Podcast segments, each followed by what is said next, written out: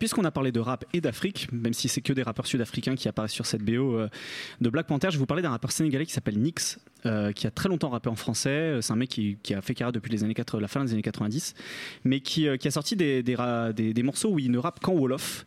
Alors, j'ai pas fait Wolof LV2, donc je comprends pas grand chose à ce qu'il raconte, mais je trouve que en termes de, rythme, de flow, etc., ça fonctionne ultra bien. Si, si MHD parle d'afro-trap, là on a de l'espèce de trap afro.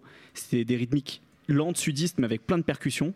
Il y a notamment le morceau La Boca que je vous, que je vous recommande de, de Nix qui, qui, défonce vraiment. Enfin, je trouve que musicalement ça, ça, tue. Donc voilà, c'est vraiment mon coup de cœur depuis, euh, depuis cet automne. J'écoute beaucoup ce morceau.